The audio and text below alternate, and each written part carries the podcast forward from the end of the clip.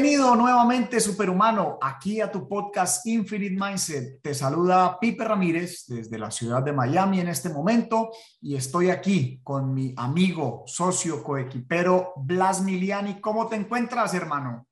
Mi querido Pipe, gusto saludarte y gusto saludar a toda nuestra audiencia en todo el mundo, a las diferentes horas que nos están viendo o nos están escuchando, dependiendo en qué plataforma. Yo me siento muy feliz, muy contento hoy en nuestro quinto capítulo de la tercera temporada. Y el tema de hoy nos afecta o nos impacta a todos los seres humanos que respiramos y es nada más y nada menos de cómo el sueño afecta mis niveles de azúcar en la sangre. Un tema bien interesante, donde vamos a, a irnos paseando de primero que es el concepto de metabolismo, ¿sí?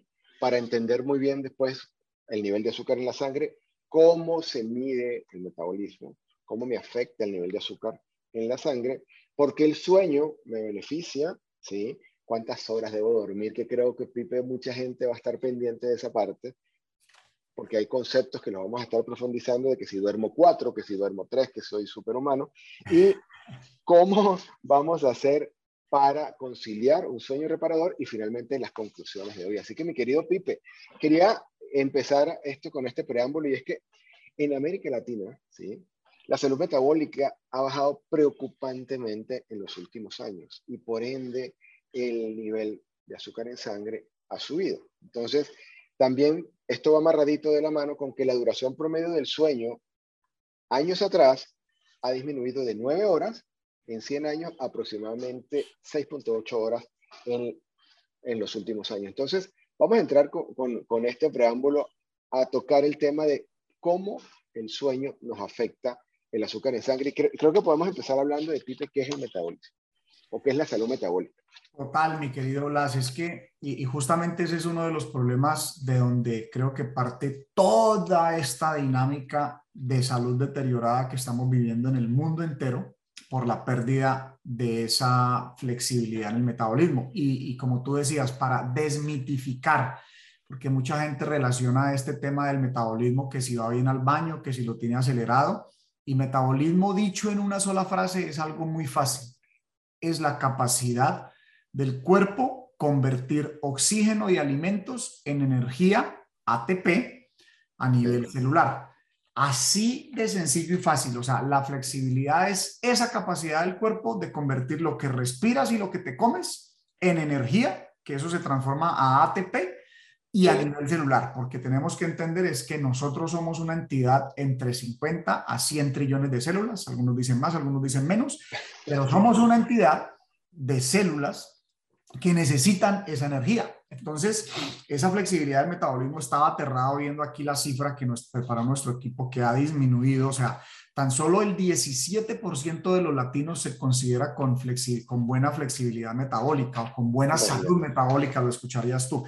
Y Blas, tengo, tengo que decirte algo porque, mira, yo, yo, yo esto, esto lo puedo medir porque esto lo enseño en los entrenamientos y me he dedicado también a veces cuando estoy con personas, me compré inclusive un aparatico para darme cuenta porque hay un índice hay un índice entre la glucosa y la, entre, la, entre, entre, tus niveles de glucosa y tus producciones de cetonas, justamente el momento antes de comer la primera vez. Y eso me deja saber si una persona, claro, esto hay que mm, monitorearlo todos los días para saber si tienes o no flexibilidad metabólica, pero yo te puedo asegurar, porque yo lo hago en pruebas en mí, cómo hago las pruebas, pues yo me agarro a comer normal lo que la gente considera saludable.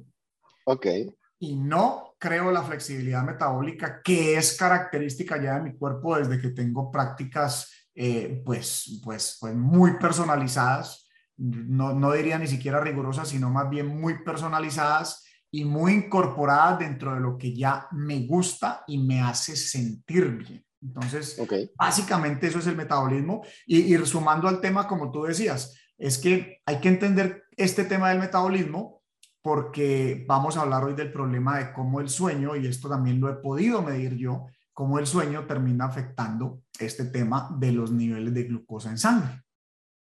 Hay, una pregunta y es, eh, ¿cómo mido el metabolismo? Si, y sé bien, y sé si está bien o no. Entonces, simplemente medir niveles, como tú bien lo comentas ahorita, y cada día hay más eh, dispositivos que me ayudan, pero nivel de azúcar en sangre, insulina, colesterol, presión arterial y peso. Vamos a repetirlo, por favor tomen nota, los que nos están escuchando y los que nos están viendo en YouTube. Azúcar en sangre, insulina, colesterol, presión arterial y peso. Esos niveles o en las lecturas de esos niveles nos van a indicar si tengo una buena salud metabólica o no. Ahora, si mi salud metabólica, si mi salud metabólica no está bien, tengo una disfunción metabólica, eso me puede afectar, y ahorita Pipe nos va a profundizar, aumento de peso, ansiedad, calvicie, demencia y deterioro de la memoria, depresión, entre otras cosas. Entonces es importante, ¿verdad? Eh, eh, si estamos comenzando, tener eh, esos niveles medidos recientemente para entonces ya ubicarme en un contexto de saber en qué punto estoy y qué medidas requiero para ir mejorando mi salud metabólica. Entonces, Pipe, con base a esto, hablando del sueño, ¿sí? el sueño siempre ha tenido una, un paradigma. Yo me acuerdo cuando yo estaba en una empresa petrolera que me decían, habían jefes, ¿sí? gerentes que decían, con un orgullo, hay políticos que lo dicen con un orgullo. Y viejos CEO famosos lo dicen con mucho orgullo. Yo duermo cuatro horas al día y con cuatro horas es más que suficiente para yo estar, porque yo no pierdo tiempo durmiendo porque cuando me muera voy a dormir mucho. Así me acuerdo que un familiar decía eso. Yo no duermo ahorita porque cuando me muera voy a dormir bastante. ¿Qué relación tiene, sí, el sueño con parte, o sea, con datos y con tu experiencia en la salud metabólica y por ende en nuestra calidad de vida, tanto de cantidad de años que vamos a vivir como de calidad de años que vamos a vivir. Qué curioso, yo también en algún momento de mi vida me jactaba de eso y decía, cuando, cuando me muera duermo, y entonces dormía cinco horas y media, seis horas. Y fíjate, esto, en estos días leía un libro sobre el sueño y la revolución del sueño y decía Clinton, que el, el, el expresidente Clinton, que si él tuviera que, que, que él atribuía toda la toma de malas decisiones a la falta de sueño, que siempre que tomó una mala decisión, después haciendo una retrospectiva, sabía que había tenido eh, una mala noche y que era usual que él eh, dormía pocas horas eh, y que se mantenía de muy mal genio en las horas de la mañana, decían los colaboradores de él en la Casa Blanca. Esto es algo científicamente probado y es algo que no solamente no permite la reparación del cuerpo, pero es que justamente no permite la reparación del cuerpo y es porque a nivel hormonal, entonces la glucosa en sangre no logra bajar lo suficiente. ¿Por qué? Porque es como si sabes que un proceso toma ocho horas y tú te lo quieres inventar en seis, pues si ya está medido por 150 mil años de historia del hombre que se hace en ocho horas, pues cuando buscas reducirlo a seis, créeme que no va a estar completo. Entonces, lo que se termina afectando y tiene ahí todo que ver es esta parte del metabolismo, pero además esta parte hormonal. Empiezan a funcionar hormonas que no tienen que estar funcionando porque la disrupción del sueño empieza por aquí. La disrupción del sueño empieza usualmente con la gente acostándose tarde. No es que se levanten incluso más tarde, no. El tema es que se acuestan más tarde y recortan las horas es justamente en la acostada tarde. Entonces, okay. El cuerpo se empieza a confundir. Si tú eh, eh, extiendes y extiendes y extiendes la hora de acostada, pues el cuerpo entonces dice, bueno, pues estamos funcionando, entonces, ah, no, hay que, ah, el cortisol tiene que salir, el cortisol debería estar calmándose hacia las horas de la noche, el cortisol no es nuestro enemigo, pero él en la noche debería estar calmadito y tranquilo. Eh, esa es una de las causas. Otra de las causas eh, por qué lo subo es porque cada vez el horario de comida de la gente es más tarde. La gente eh, quiere comer y aplastarse ya en el sofá o en la cama de una vez. Y entonces esto obviamente no permite que haya el proceso adecuado en el cuerpo. Por eso siempre estamos recomendando, oye, hay que comer por lo menos dos horas, pero lo ideal que sean tres horas antes de acostarse. Entonces, principalmente estas dos cosas en lo que yo he podido medir en mí y en participantes que vienen es lo que empieza a, a, tener estos comportamientos de la glucosa diferente. Y recuerden que es que yo, o sea, eh, me mido la glucosa 24 horas eh, continuas, o sea, no es una cosa que me esté inventando, de hecho hay doctores que me dicen, no, es que, pues, que es que con lo que tú tienes, o sea, yo me doy cuenta inmediatamente eh, lo que está sucediendo y lo que no está sucediendo con el tema de la glucosa, y si como tarde o si recorto eh, las horas de sueño, la glucosa tiene un comportamiento diferente. Eso que acabas de mostrar para los que nos están escuchando, los, los que no están en YouTube, ¿qué es? Eso que tienes en el brazo, para los que están en YouTube lo acaban de ver, eh, es un dispositivo de, medición. Cuéntanos un poquito de eso y qué beneficios tiene que te midas la glucosa eh, continua, porque todo parte por la insulina, ¿cierto? Toda, toda esta ecuación parte con, con la insulina en sangre, de ahí se deriva a veces resistencia a la insulina. Háblanos un poquito de esa parte, Pipe, para eh, contextualizar a nuestra audiencia de lo importante que es estar claro en niveles de, de glucosa y la insulina en la sangre. Es correcto, mi querido Blas. Pues sí, esto es un dispositivo que mide la glucosa, que mide la glucosa en la sangre 24 horas del tiempo, no solamente como la que conocemos, el dispositivo que utilizan las personas que tienen diabetes y se pinchan el dedo y pues ahí tienen eh, de cierta manera mediciones al momento. Este la mide 24 horas continuo no tengo problemas de diabetes. Ayer una señora en una feria de, un libro me decía, ay, pero usted tan joven y tan fit que se ve, ¿tiene diabetes? Yo le decía, no, lejos de eso, lo que pasa es que soy biohacker. Entonces la señora, ¿cómo que sí? le explicaba yo, le explicaba yo. Eh, pero sí, la importancia de este dispositivo, y no digo que todos lo tengan que tener, pero ojalá esto llegue a un punto de precio que todos lo podamos tener, porque podérselo medir 24 horas del día, este tema de la glucosa es sumamente importante, porque es que yo, yo, yo no he encontrado una forma de crear mayor conciencia que con ese dispositivo. ¿Por qué? Porque hasta cuando me doy mi permiso, pues justamente veo cómo se comporta la glucosa cuando duermo de la manera no correcta, veo cómo se comporta mi glucosa y eso me hace tomar conciencia para por lo menos entonces no pretender tener una perfección, pero sí mantener un 80-90% de mis hábitos de una forma saludable, porque cuando no estás viendo, cuando no tienes datos, pues ¿cómo vas a mejorar? Simplemente asumes que todo está bien. Entonces, esa es la importancia y, yo sí invito de todas maneras que si no hay esa medición, por lo menos haya una medición de la que es con el aparatico convencional, que es muy económico. Y si uno hace medición al levantarse, antes de tomar la primera comida, una hora después de tomar la primera comida, vamos a decir otra más en la tarde y una antes de acostarse, al menos empiezas a interpretar una curva, que hay que tener obviamente disciplina para hacer esto, por supuesto que hay que tener disciplina, pero pues eso está, eso es algo que está totalmente relacionado a tu salud. ¿Y por qué la importancia de la glucosa? Porque si bien es cierto que la hormona reina, como lo menciona Carlos Jaramillo en el libro El milagro metabólico, es la, es, la insulina es la, la hormona reina, eh, pues la hormona reina se mueve por la cantidad de glucosa que haya en sangre por los alimentos que estás tomando. Entonces, el objetivo, porque está, está totalmente relacionado, o sea, el tema de sobrepeso es porque la, se está generando mucha insulina, o sea, no es ni siquiera por lo que se está comiendo, es porque la insulina que estás generando no permite extraer toda esa cantidad de, glucosa y la, y, la, y, la, y la insulina empieza a crear una disrupción en el proceso. Si hay un exceso de producción de insulina, aparte del desgaste para el páncreas, empiezas a crear una disrupción en el proceso hormonal. Entonces, pues esto está todo obviamente súper eh, eh, ligado al sueño. Aquí hemos tocado también el aspecto obviamente del metabolismo, los alimentos y esta forma de medición, pero es que todo esto va en coherencia. O sea, el, el tema de dormir bien es extremadamente importante para que el cuerpo haga su reparación. Es como quieres tener un, un, buen detox, en vez de estar tomando juguitos verdes y muchas cosas, duerme bien. O sea, ese es el mejor detox. Y fíjate, así como existe el sistema linfático, que es el que hace una limpieza en la sangre y funciona la noche, hay un sistema linfático, que es el que limpia las proteínas del cerebro.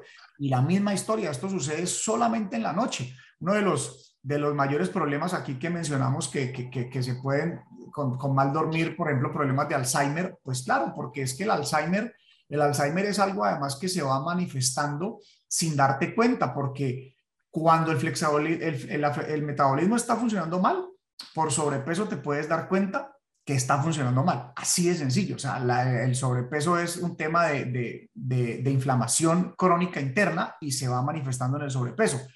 Entonces, en el cerebro es dificilísimo porque es que la cabeza no se te inflama, o sea, la cabeza no se engorda. Entonces, es más grave aún porque tú puedes estar generando una inflamación y con las décadas, con el pasar de las décadas, pues creas un problema de Alzheimer o peor aún, hoy en día encontramos niños con problemas cerebrovasculares que están relacionados a esa inflamación del cerebro porque no se limpian las proteínas bien. De hecho, un adulto mal dormido está debilitado, pero un niño mal dormido está hiperactivo y está creando inflamación también en su cerebro. Entonces, es importante entender de que el sueño, o sea, si alimentarse bien es importante, pues créeme que eh, inclusive dormir bien es igual de importante. Ahí recuerdo algo que hemos hablado en varios podcasts y es que, fíjate, con lo que tú te mides, ¿sí? Em, llegaste a la conclusión en días pasados de que cada alimentación es parte, o sea, no existe lo que llaman baño de manguera de decir es que este tipo de alimento es sano y este tipo de alimento es malo. Tú trajiste colación en el ejemplo que, que te probaste en un podcast anterior, de que lo que la, mucha gente consideraba que era sano para romper el ayuno, por ejemplo, te disparó la curva de glucosa y después te comiste una hamburguesa, como tú mismo lo dijiste, con todos los juguetes y ya el disparo no, no fue tanto. Entonces la reflexión es, cada quien requiere eh, generar una dieta personalizada, porque el metabolismo es único y, original de, cada persona. Y, eso es importante tenerlo en cuenta para no tomar decisiones generales. Es que este alimento es bueno, entonces todo el mundo lo, lo come y yo también, sino empezarte a medir, creo yo que es como la, la, reflexión de este proceso. Y si no te vas a colocar el dispositivo que mostraste, pues esa recomendación me parece muy útil. Comienza a hacerte en la mañana, una hora después de comer, en, la tarde y después antes de, dormir. Ahora fíjate algo, Pipo. Hicieron un, experimento, toman a seis, eh, un grupo de, de,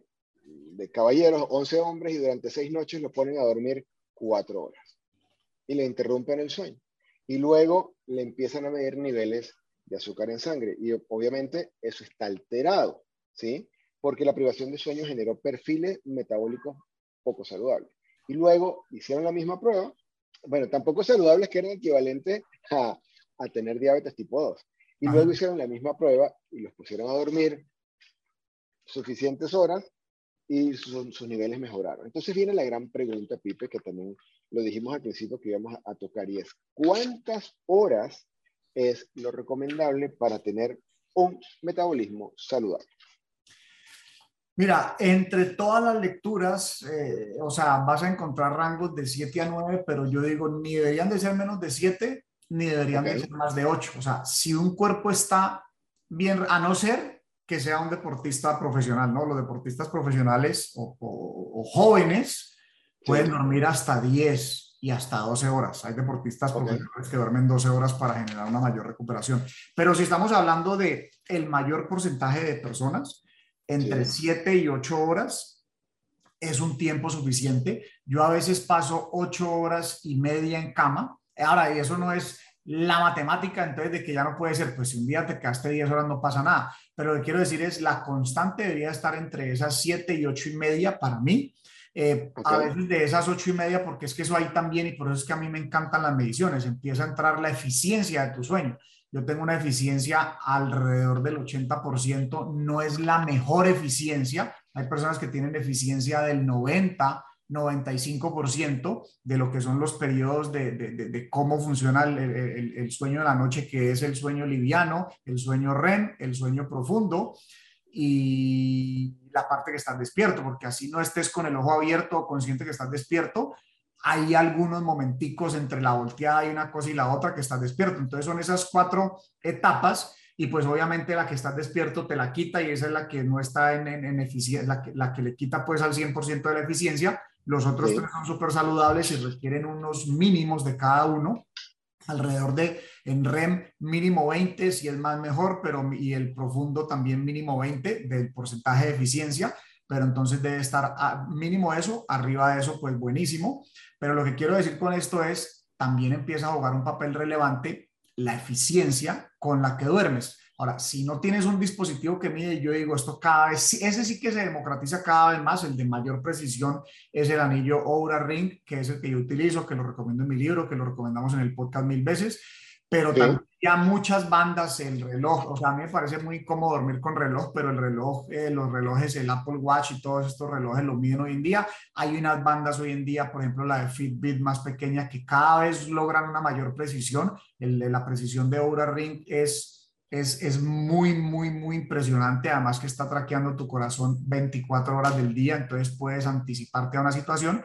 Pero el tema es, cada vez tenemos más dispositivos, incluso para saber cómo está nuestro sueño, para tener una, una ligera idea de cómo está esa parte del sueño. Si no estás utilizando ningún dispositivo, entre esas 7 y 8 horas y media de estar en cama, pues para saber que esté la eficiencia por arriba. Ahora, si la eficiencia está mal porque tú sabes que igual no estás durmiendo eso, pues claro, hay que mirar a profundidad qué es lo que está sucediendo porque definitivamente el, el sueño te va a acarrear otra cantidad de situaciones. De hecho, una persona que duerme mal tiene un porcentaje altísimo de tomar una mala decisión en los alimentos que va a consumir el otro día. O sea, que el uno desencadena el otro. Eso son estudios también científicos.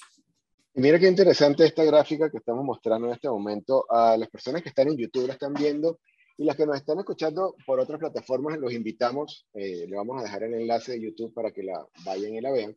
Donde como en la parte izquierda vemos el, el, el índice del riesgo de la diabetes tipo 2 y cómo va disminuyendo si las horas de sueño, como lo acabas de explicar, Pipe, están entre 7 y 8 horas. Mira qué interesante cómo la curva nos muestra que si te, mm, si te estás en ese rango entre 7 y 8 horas, disminuye de manera importantísima el nivel de riesgo. También hay otras gráficas que hoy les trajimos a toda nuestra audiencia y es, por ejemplo, esta que estamos mostrando ahorita a los, que estamos en YouTube. Eh, los que están en otras plataformas, pues vamos a, verlas en YouTube, de la tendencia en adultos con sobrepeso, porque decíamos al principio, Pipe, que una salud metabólica, o perdón, una disfunción metabólica me puede afectar en temas de sobrepeso y obesidad. Entonces mira cómo la tendencia en adultos con sobrepeso, obesidad y obesidad extrema en hombres y mujeres entre 20 y 74 años en Estados Unidos entre 1960 y 1962 hasta el 2013 y 2014. Mira cómo se van incrementando. Y, Pipe, yo creo que es alarmante de qué manera esto está incrementando y cómo afecta la, la salud pública. Es impresionante en esa, en esa gráfica que tú dices, Blas, la obesidad en mujeres y la obesidad en hombres, cómo va en, en, o sea, en ascenso, o sea, parece una gráfica de estas financieras, o sea, va en ascenso. Y la extrema obesidad por más de que no se ve tan inclinada, pero es que tenemos que entender que extrema obesidad es un riesgo a cualquiera de los cuatro grandes asesinos muy, muy, muy fuerte. Y eso, y eso a lo que lleva es a la siguiente gráfica, que sencillamente te habla de los, del, problema de, lo que es diabetes tipo 2 o prediabetes. O sea, esa sí que es una curva literal, es una curva totalmente financiera, o sea, va en ascenso a una velocidad. Esa es la lotería que decíamos en estos días en un post tienes un tiquete de tres para que en el 2030 te ganes esa prediabetes si no empiezas a hacer correcciones ahora. Y no se trata de perfección, no quiere decir que no te puedes dar permisos, no quiere decir que no te puedes comer una harina o, o, o, o, comer un dulce. Sí se puede, pero lo que pasa es que si esa es la constante, estás cometiendo un error. O sea, la constante tiene que ser alimentación saludable y consciente. Los permisos vienen una vez a la semana, dos veces a la semana como máximo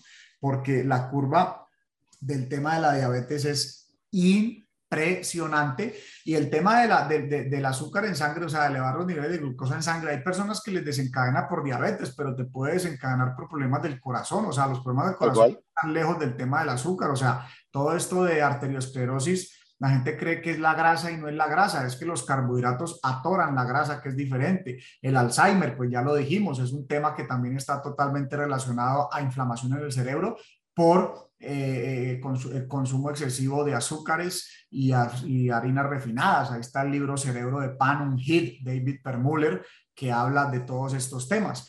Y el tema de cáncer, pues también, adivina qué, las células cancerígenas, ¿qué es lo que está pasando? Pues que lo que está sucediendo allá es que ellas están tratando eh, eh, de, defenderse porque no logran sobrevivir en ese entorno, entonces empiezan a reaccionar de una manera mal, entonces un tema a nivel celular simplemente lo que quiere decir es que no está llegando la energía correcta, o sea, el correcto. correcto, y entonces tienes todas las probabilidades también de desarrollar un cáncer. Así es que importantísimo este tema, no solamente alimentarnos bien, pero el dormir bien, porque otra vez, hacemos esos detox, hacemos esas reparaciones, es justamente cuando estamos durmiendo. O sea, el sueño es tan poderoso que calcula que los bebés crecen y los niños crecen es dormido, no cuando están despiertos.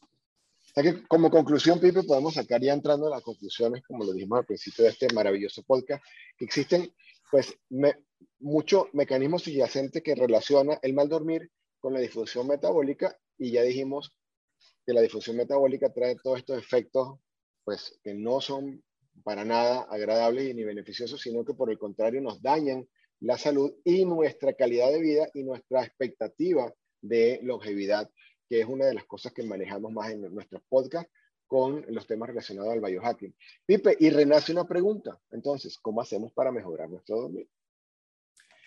Mira, hay, hay unas cositas que son claves hay cosas que me van a decir, uy, pero eso es imposible. O sea, el tema de la temperatura, esto es algo que también está medido. O sea, la temperatura ambiente debería estar a 65 grados Fahrenheit, 18 grados centígrados. Eh, no es que hay que aguantar frío, no. Estamos hablando de que esa es la temperatura ideal ambiente. Entonces, eh, pues por ahí yo sé que empiezan las barreras porque hay sitios que son calientes, que no se maneja el aire acondicionado. Bueno, tienes una barrera, entonces no rompas las otras total oscuridad.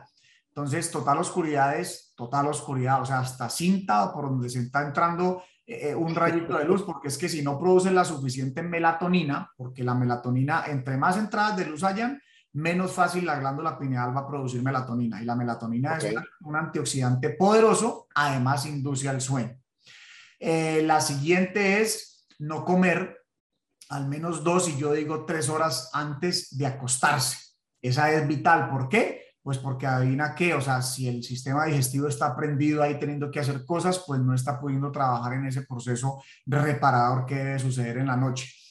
Y la otra eh, que yo digo es, pues por lo menos un ejercicio de respiración, una respiración consciente, si se puede una meditación, una meditación.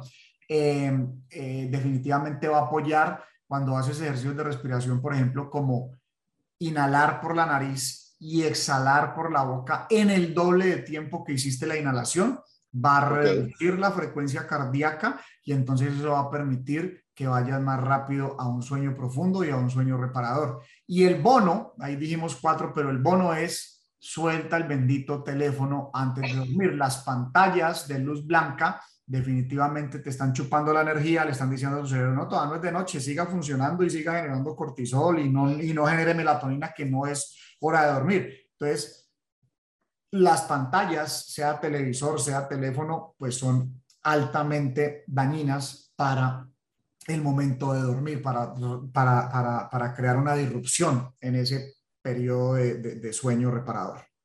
Y la consecuencia de esto, evidentemente, es que vamos a, contribuir con niveles saludables de glucosa e insulina, que por ende nos van a mantener nuestra salud metabólica. Mi querido Pipe, creo que este podcast va a generar mucho impacto en muchas personas, sobre todo viendo esa gráfica tan alarmante que nos explicaba cómo se han incrementado los casos de diabetes en los Estados Unidos desde el 58 hasta el 2015. Entonces, pues sí, creo que es importante ver, eh, ver este podcast por YouTube o escucharlo en las diferentes plataformas.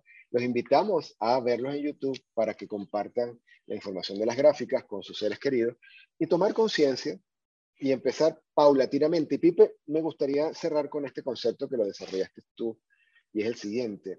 No es ser perfecto, es que esos permisos de la hamburguesa, del dulcito, sean la excepción y no la regla.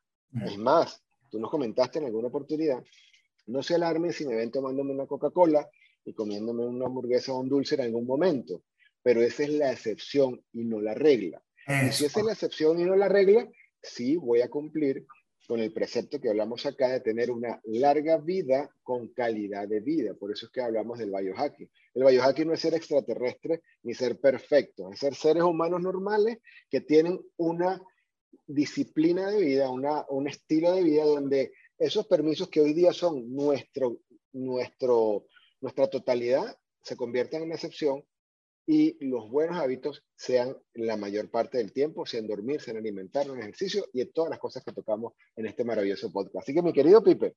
Totalmente de acuerdo, amigo, porque entre más traté de buscar esa perfección o esa rigurosidad, más fácil era una, una recaída compulsiva ante ciertos alimentos. Entonces, yo digo, es más bien que cree, es mejor que creemos ese estilo saludable 80-90% de nuestro tiempo, existan esos permisos. Y mientras tanto mentalmente hay cosas, por ejemplo, que para mí ya eh, no, o sea, las voy dejando sin que haya una, un impulso de estos que a veces porque estás en un contexto social, porque te gustó, porque pasaste por ahí, más bien digo, me voy preparando, yo digo a los 50 ya lo quiero tener al 95% y de pronto a los 60 ya lo tengo al 100%, pero no porque fue algo impuesto o algo porque se obligó, entonces, mientras tanto, somos compasivos y si no, de todas maneras te digo, si existen esos permisos toda la vida, te aseguro que el cuerpo sabe mitigar esas situaciones porque la constante, como tú decías, es la alimentación saludable y consciente. Así es que,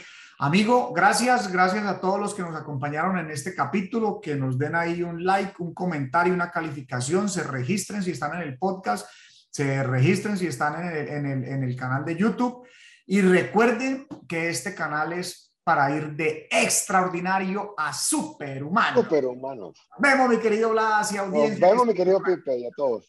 Saludos.